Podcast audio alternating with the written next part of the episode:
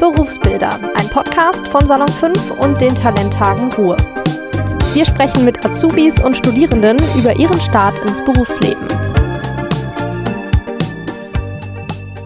Mein Name ist Ronny, ich bin 17 Jahre alt, mache gerade mein Abitur in Essen und heute rede ich mit der Anna, die beim Talentcamp war und jetzt Studentin für Architektur und Städtebau ist.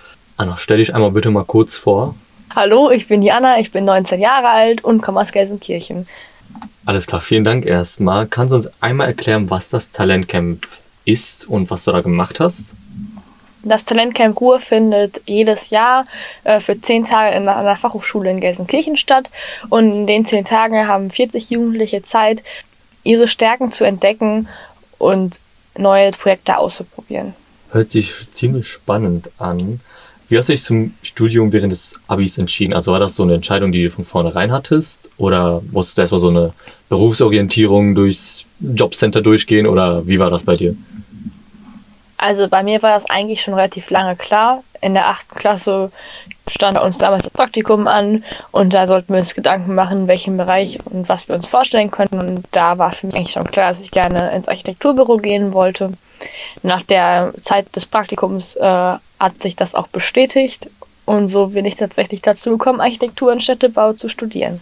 Krass, weil ich kenne nicht viele Leute, die seit der achten Klasse oder so angefangen haben, so einen Wunsch zu haben und ihn bis jetzt durchgezogen zu haben.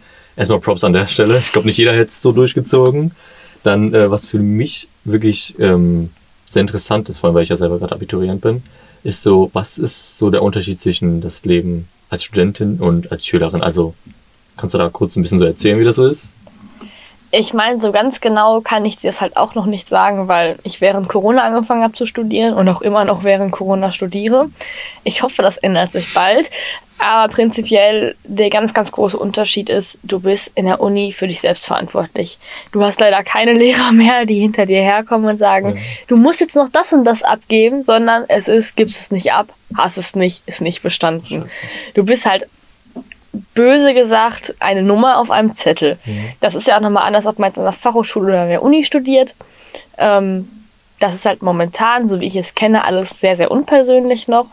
Man kennt sich dann untereinander so zum Teil, aber du musst halt selber gucken, dass du es hinkriegst. Du musst selbstständig lernen. Du musst selber anfangen zu lernen. Du kriegst am Anfang des Semesters alle Termine genannt und dann weißt du, bis dahin müssen die und die Abgaben gemacht werden.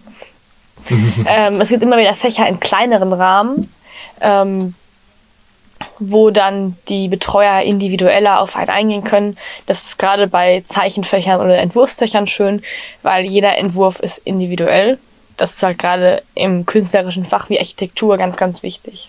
Ähm, ich habe direkt eine Frage. Und zwar ich zum Beispiel als Schüler, ähm, wenn ich meine Woche quasi plane, habe ich ja meinen Stundenplan und ich weiß, okay, so läuft das alles ab, so kann ich meinen Plan, mein, mein Tagplan, sorry, ich kann dann und dann arbeiten und so.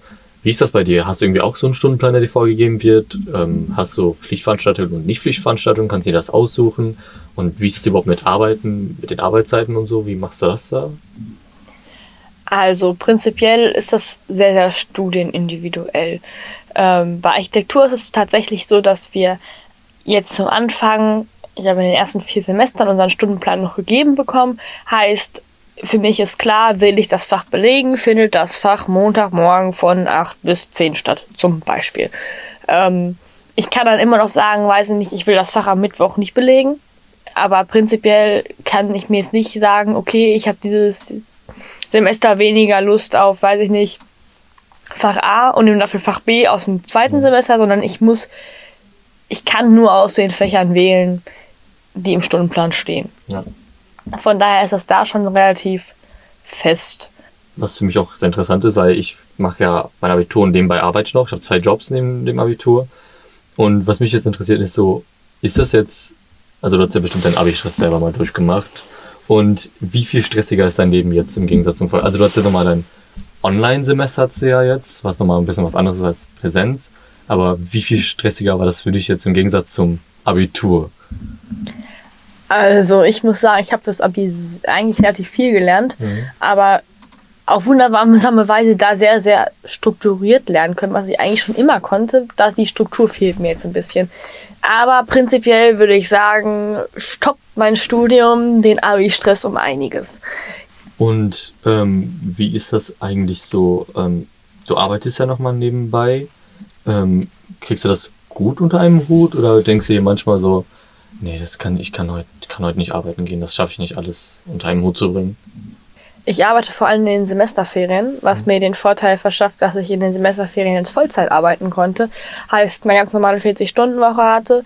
Sehr interessant. Ähm, ich habe jetzt nochmal eine Frage, die auch jetzt nochmal, mich auch nochmal interessiert, nochmal sehr, muss ich sagen.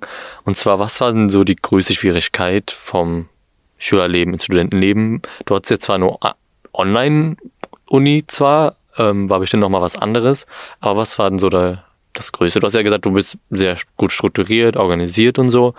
Wahrscheinlich wird es daran nicht gelingen haben, aber was war so die größte Schwierigkeit, mit der du irgendwie auskommen musstest? Vielleicht auch mit einem Online-Unterricht irgendwie verbunden, so Einsamkeit, was auch immer. Also ich muss zum einen sagen, es, mir hat, ist es total schwer gefallen, diese Strukturen, die man sich im Abi angewöhnt hat, die passen nicht mehr aufs, richtig aufs Studium. Und sich dann neue Strukturen zu finden, weil ich hatte ganz oft das Problem, dass meine Zeitkalkulation überhaupt nicht gestimmt hat. Ich habe gerade, weiß ich nicht, ich brauche für eine eine Aufgabe eine halbe Stunde, habe dann aber anderthalb Stunden gebraucht. Oder brauche für die andere Aufgabe, weil ich nicht, zwei Stunden, habe dann aber auch nur eine halbe gebraucht. Also das Zeitmanagement hat bei mir am Anfang überhaupt nicht funktioniert. Langsam wird es jetzt besser. Ähm, und was ich auch sagen muss, was mir sehr zugesetzt hat, die Menge und den ganzen Tag alleine zu Hause zu sein.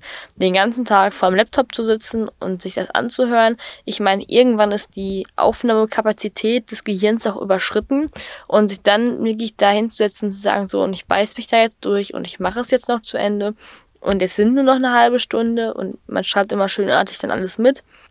Aber das ist äh, nicht immer einfach und ähm, gerade, dass man sich nicht austauschen konnte, das war für mich schon eine ziemlich große Hürde.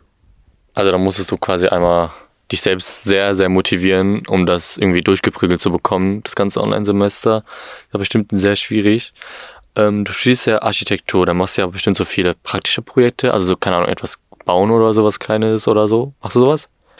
Was, ich, was jetzt meine Frage wäre, gibt es etwas, was dir an deinem Studium so besonders viel Spaß macht? Oder hast du so ein Lieblingsfach oder so, so speziell bei dir? Ich muss sagen, mittlerweile zeichne ich sehr gerne. Also, auch wenn das manchmal hart ist, wenn du die Zeichnung zum dritten Mal anfertigst und der dir sagt, nee, das Fensterelement, das hätte jetzt gerne ein bisschen anders. Und dann fängst du an, dieses ganze Haus oder dieses ganze Gebäude von vorne zu zeichnen, nur um dieses eine Element zu ändern. Das ist halt so ein es ist eine sehr anstrengende Arbeit teilweise, aber das ist halt eine Arbeit, wo man sehr schnell Erfolge sieht. Also auch den Zeichenfortschritt, wenn ich mir Zeichnungen aus dem ersten Semester angucke und jetzt im zweiten, da sieht man schon einen Unterschied. Und es ist auch mal wieder schön, man hat halt was Handfestes, was man auch mal Leuten zeigen kann. Und man kann auch mal sagen, guck mal, weiß ich nicht, das ist jetzt das Semesterprojekt von diesem Jahr und das habe ich mir da und dazu überlegt und das habe ich mir so und so gedacht ist halt was anderes, als wenn du nur theoretisches Wissen lernst. Und du lernst halt sehr, sehr viel beim Zeichnen. Okay, ich glaube, das ist so ein Riesenvorteil bei Architektur. Man hat immer so was Handfestes, auch wahrscheinlich dann später, wenn du irgendwie Häuser baust oder so, dann hast du ja erstmal die ganzen Zeichnungen und so weiter und am Ende steht dieses Haus und du siehst nochmal dein Werk quasi wie so ein Künstler nochmal. Ich glaube, das ist ziemlich cool. Ähm, du hast nach dem Abitur keine Pause gemacht. Bereust du es? Ah, erzähl mal, erzähl mal. Also ich muss sagen, wenn ich mir das jetzt so angucke, zum einen war es sehr gut, weil ich schon nach ein paar Monaten Lernpause, die ich hatte, gemerkt habe, dass man doch alle Strukturen über Bord wirft. Also wirklich. Ähm, dass man sich dann doch wieder eincruisen muss und überlegen muss, warte, wie ging das jetzt nochmal lesen von links nach rechts? Und das Buch hat Seiten. Also jetzt mal so ganz absurd gesagt, man lebt dann doch nicht mehr so in den Tag hinein, wie man das im Abitur gemacht hat. Man muss dazu aber, also ich muss, meinen Teil muss dazu aber auch sagen, ich habe nach dem Abitur diese drei Monate, ich hatte bis November Zeit, mein Semester fing am 1.11. an. Ich habe in der Zeit aber auch gearbeitet, sehr, sehr wenige Stunden in der Woche, also drei Tage die Woche von acht bis zwölf. Ganz entspannte Sache. Ähm, aber es war für mich gut, dass ich an drei Tagen der Woche dann mal eine Tagesstruktur hatte okay. und nicht mit meinem Hintern bis um zwölf im Bett liegen geblieben bin und meine Mama eine Krise gekriegt hat, weil ich dann auch abends spät nach Hause gekommen bin. Ich meine, wir haben halt schon, also auch im Freundeskreis, wir haben halt schon das alle sehr genossen, dass man nichts zu tun hat. Wir haben uns ja mal alle richtig ausgelebt. Ähm, ich glaube manchmal, dass ein FSJ oder so dazwischen, wo man weiterhin eine Tagesstruktur hat, auch nicht schlecht gewesen wäre. Einfach um nochmal ein bisschen was anderes zu sehen, um sich selber vielleicht auch nochmal ein bisschen Zeit zu geben. Das ist das, was mir aufgefallen ist. Ich glaube, durch Studium hast du nicht mehr so die Zeit, dich mit dir selber zu beschäftigen und also ist mal ganz absurd gesagt und nochmal so ein bisschen seine Selbstfindungsphase ja. Auszuleben. Aber ähm, ich wäre aber kein Freund davon gewesen, wir machen nach, nach dem Abi ein Jahr nichts, weil ich glaube, das Loch, in das ich da gefallen wäre, das wäre zu groß gewesen. Und so kann man vom Lernflow in den nächsten, ins nächste lernen. Ich meine, es kann auch schön sein, nach dem Abi mal ein Jahr nichts zu machen. Stelle ich mir so schön vor, wenn man halt, wie gesagt, nicht so sämtliche Strukturen verliert und die Nacht zum Tag macht. Alles klar. Ähm, dann noch zur letzten Frage. Ähm, was kannst du allen, nicht nur unbedingt Abiturienten, aber halt allen Schülern ähm, empfehlen? Also so Tipps geben hast du da vielleicht irgendwie, wie man am besten sich so selbst motiviert durch die Schule oder zum Beispiel auch, wenn man das Studium nochmal durchknallt. Also man hat, wir haben auch ein paar Leute, die studieren. Und du kannst dir das einmal so auch vorstellen, wenn du willst, ähm, was würdest du deinem früheren Ich sagen? Also es kann um das Thema Schule gehen, es kann aber darum gehen, dass du sagen würdest, hey, nimm die mal einen Tag frei oder so. Also komplett freigestellt die Frage. Ähm, ich glaube, ich würde die Frage aufsplitten ähm, zum Thema erstens, was ich anderen Leuten raten würde ähm, und was ich meinem früheren Ich raten würde. Also zum ersten würde ich anderen Leuten, gerade im Abitur, die nun vielleicht noch nicht ganz wissen, was sie machen möchten, raten, ähm, finde dich selber, finde deine Ziele und verfolge deine Ziele. Ähm, was ich meinem früheren Ich raten würde, hat so ein bisschen persönliche Sachen, ähm, ist vor allem, dass ich mich, dass man sich nicht zu sehr selbst unter Druck setzen soll. Weil manchmal wird dann auch einfach alles gut, so wie es ist. Und man kann halt auch nicht immer 150 Prozent geben, sondern man muss sich auch mit den 100 zufrieden geben.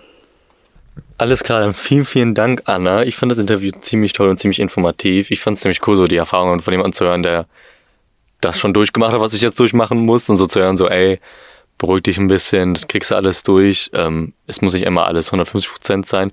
Nimmt auf jeden Fall die Message euch zum Herzen und bedanke mich sehr bei dir, Anna. Es war wirklich äh, sehr lustig mit dir. Tschüss. Berufsbilder, ein Podcast von Salon 5 und den Talenttagen Ruhe. Wenn euch der Podcast gefallen hat, dann folgt uns gerne auf Instagram unter Salon5 unterstrich, schaut auf unserer Website Salon5 vorbei oder ladet euch die kostenlose Salon 5 App herunter. Da findet ihr noch mehr Podcasts.